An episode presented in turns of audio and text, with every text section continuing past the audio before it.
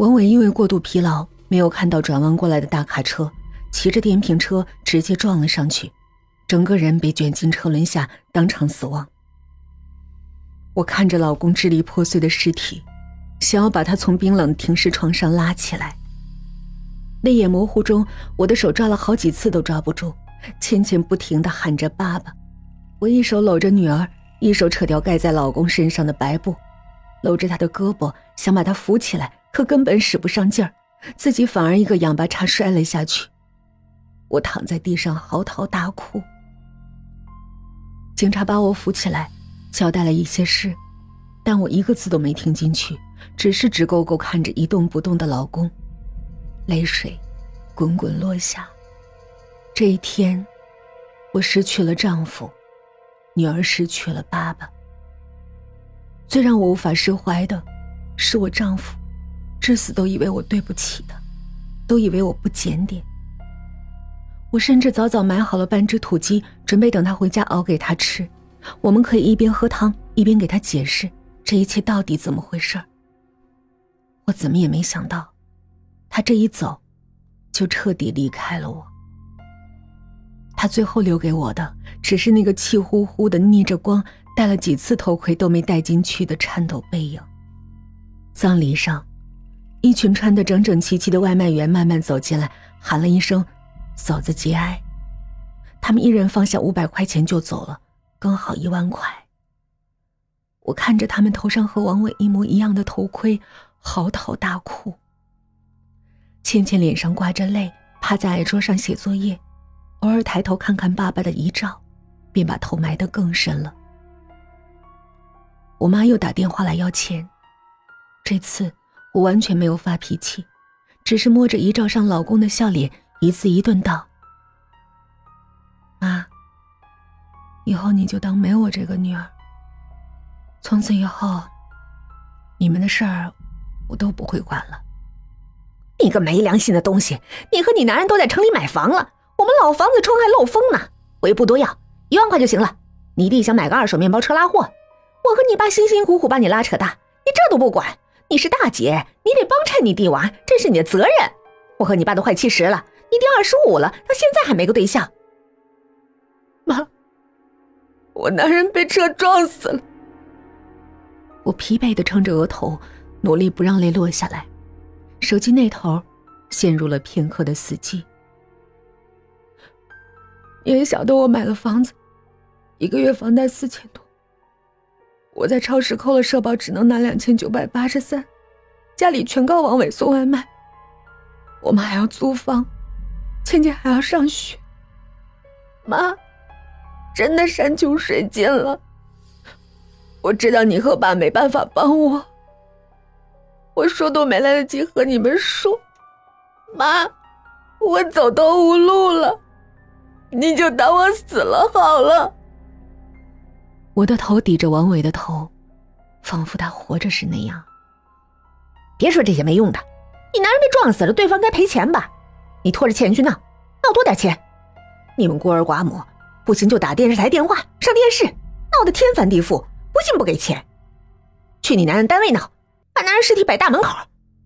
要不要我和你爸上来帮忙啊？妈突然热心起来。但先说好了，要到钱分一半给你弟娃。我愣住了，脑子嗡的一声，气笑了。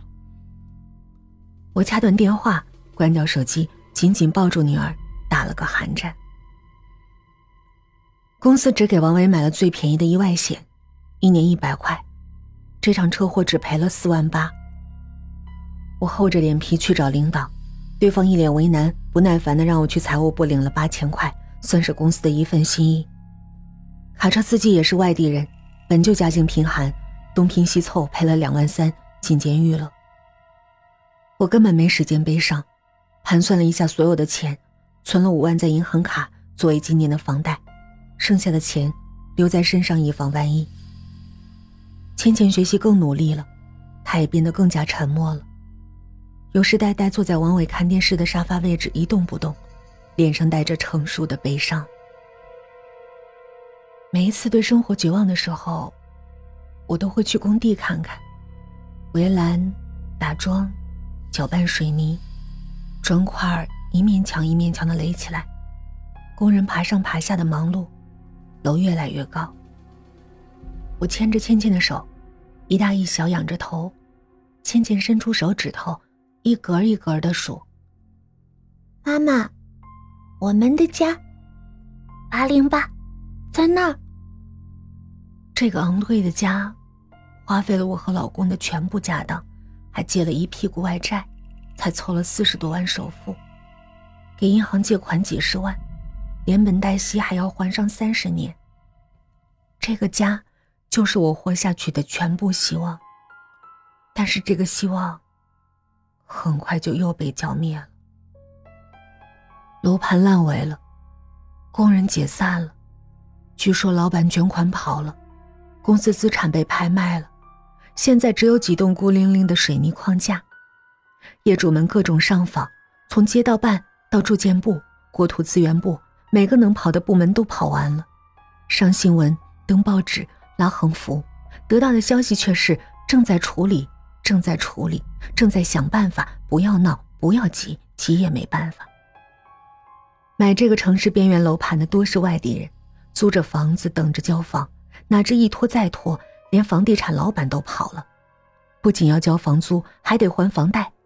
这个城市的平均工资也就四五千，普通人怎么能撑得住？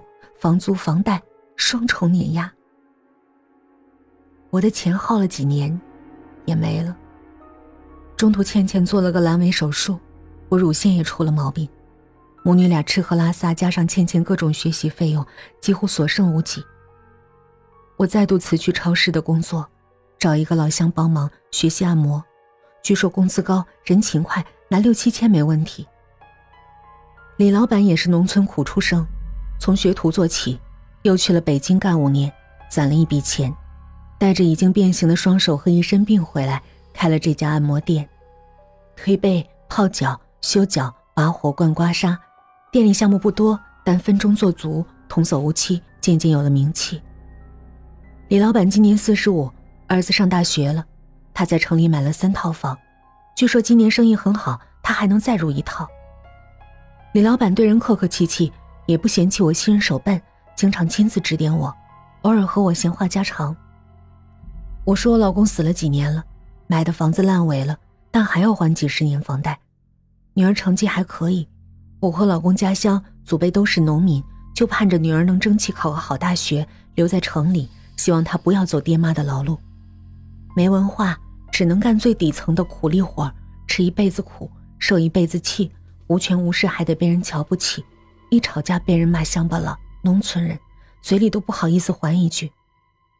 李老板一听我还在还房贷，立刻拿出现金预支了我半年的工资两万块，只算了三个月实习期，剩下的都是转正保底，超过了还能有提成。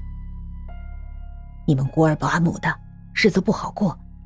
一个家里没男人就没了顶梁柱啊，小芳，你按摩手法没对，得用巧劲儿，掌心用力，全身用力，别只动手指头。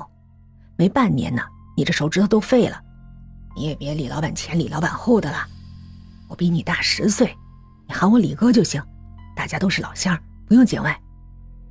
李老板顺势脱下上衣，躺在按摩床上，在背上盖了张穴位图，让我对准练习点。压，推。